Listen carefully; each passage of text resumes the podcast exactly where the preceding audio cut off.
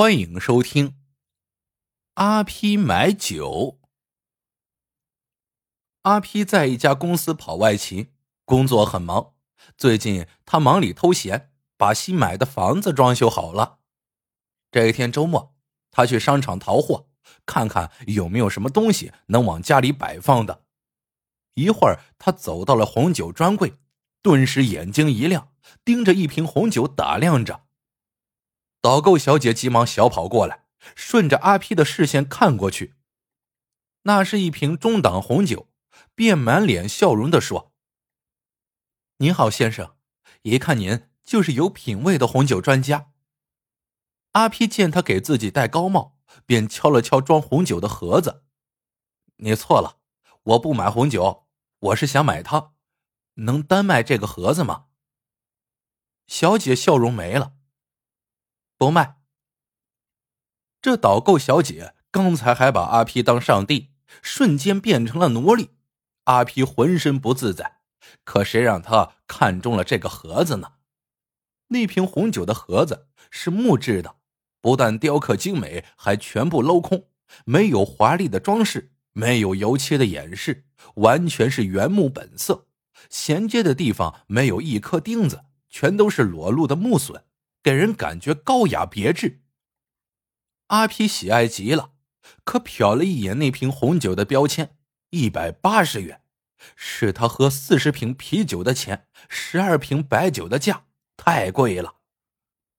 导购看出阿皮面露难色，忙说道：“目前酒柜有活动，用信用卡刷卡买酒能返刷卡金。”阿皮心想自己是金卡。返还的力度应该不会太低，只是刷卡金又不是现金，消费才当钱，多浪费呀！这时，一个很有派头的男人搂着一个妖艳的女人走过来，导购小姐忙笑盈盈的迎上去。男人财大气粗，随手指着各种红酒说：“这个，这个，还有这个，都给我来两瓶。”男人指的，其中就有阿皮喜欢的那款。导购小姐说：“这一款只剩一瓶了。”她推荐了另一瓶珍藏版的。那男人一口答应。阿皮一听自己看中的那款红酒只有一瓶了，有些急了。他合计了一下，前阵子小兰看中了一个复古的台灯，要价三百多，他没舍得买。眼前的这个木盒子，要是改装一下。安上一只节能灯，那就是一只优雅的台灯了。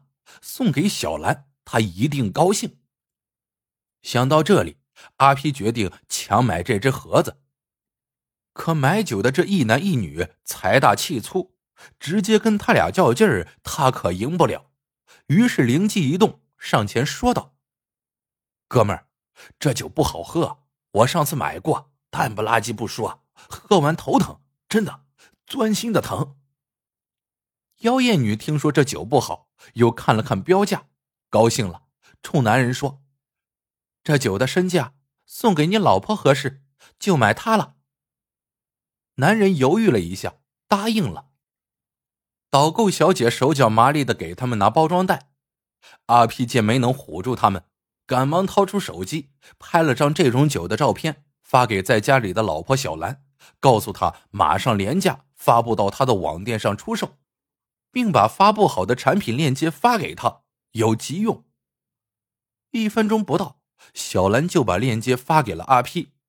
阿 P 打开后，拉住刚才买酒的男人，悄声说道：“哥们儿，你看，这个酒啊，网上有卖，包装、产地都一模一样，才五十九块。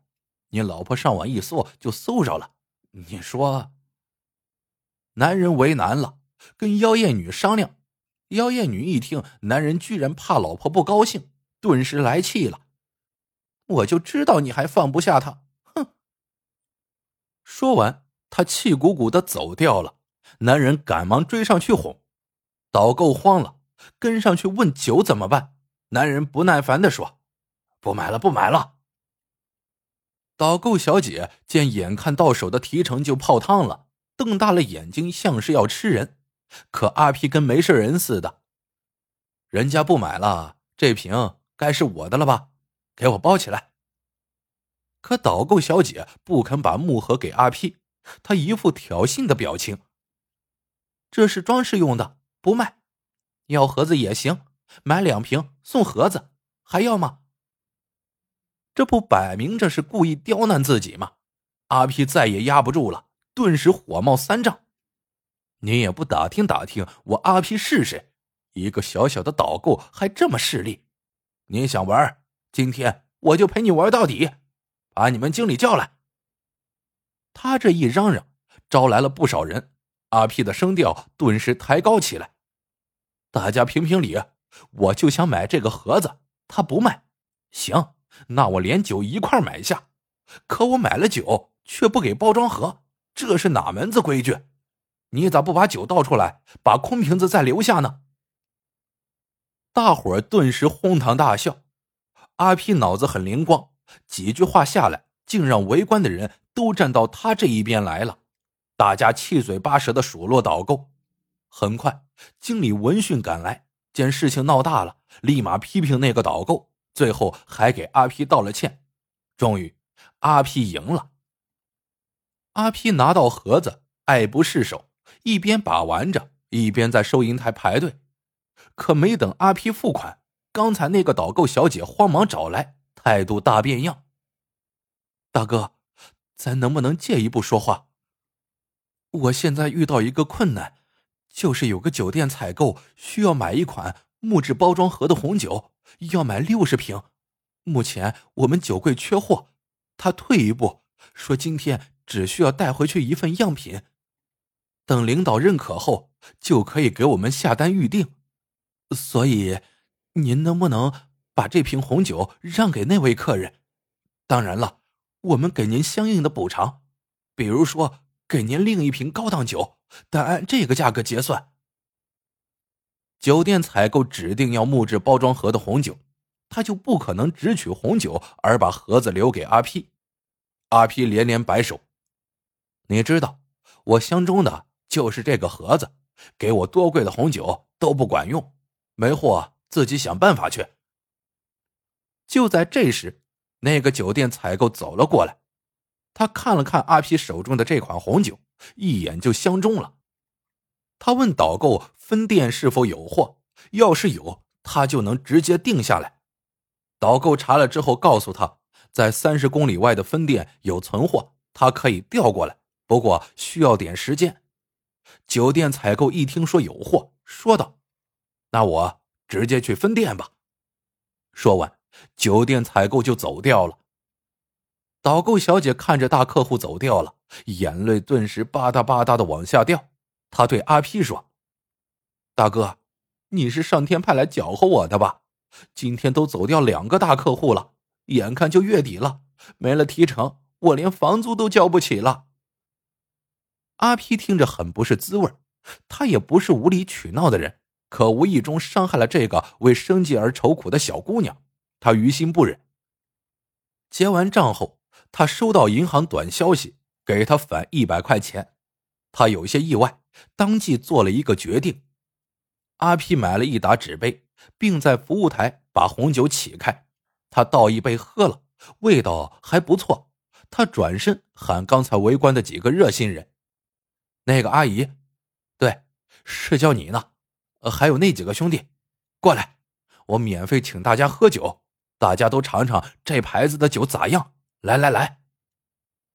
听说免费品酒，不但那几个人来了，还吸引了更多的人。阿皮为了能让每个人都喝上一口，每个杯子都倒了一点。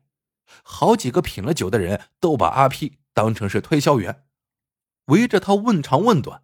问完后，还真去柜台买酒了。